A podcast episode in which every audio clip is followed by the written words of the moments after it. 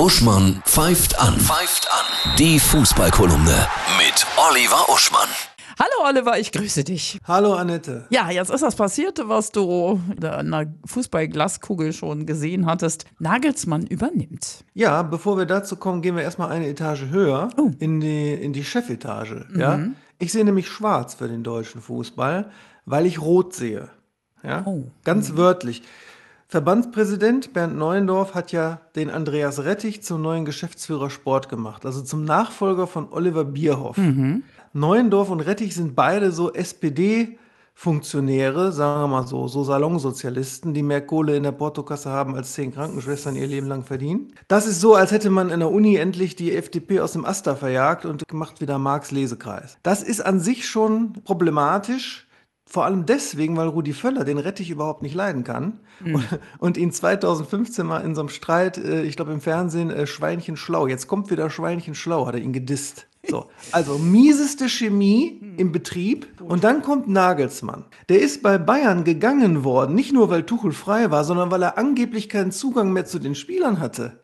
So, und woraus besteht denn die Nationalelf mehrheitlich? Bayern. aus Bayern-Spielern. Mann. Dazu kommt noch, dass er zwar ein sehr schlauer Kopf ist, aber ein junger Laptop-Trainer, ja, und keine wie Rudi Völler selber oder wie Mackert gewesen wäre oder meinetwegen sogar Jupp Heynckes, falls der noch irgendwie fit genug wäre, keine Autorität, keine väterliche, emotionale Autorität, die für eine Nationalmannschaft, wo du nur noch acht, neun Monate hast, bis zur EM natürlich passender gewesen wäre. Also, Tja.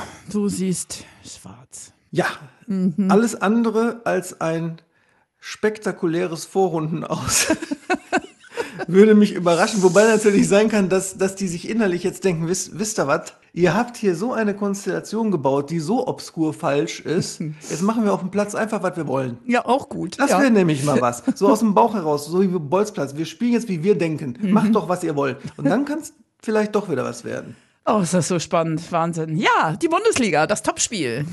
Habe ich mich schwer getan, weil das so Mischformen äh, äh, diesmal sind. Ich sage jetzt einfach mal Leverkusen gegen Heidenheim. Warum? Leverkusen soll, will ja seine Tabellenführung, ist ja sensationell, ne?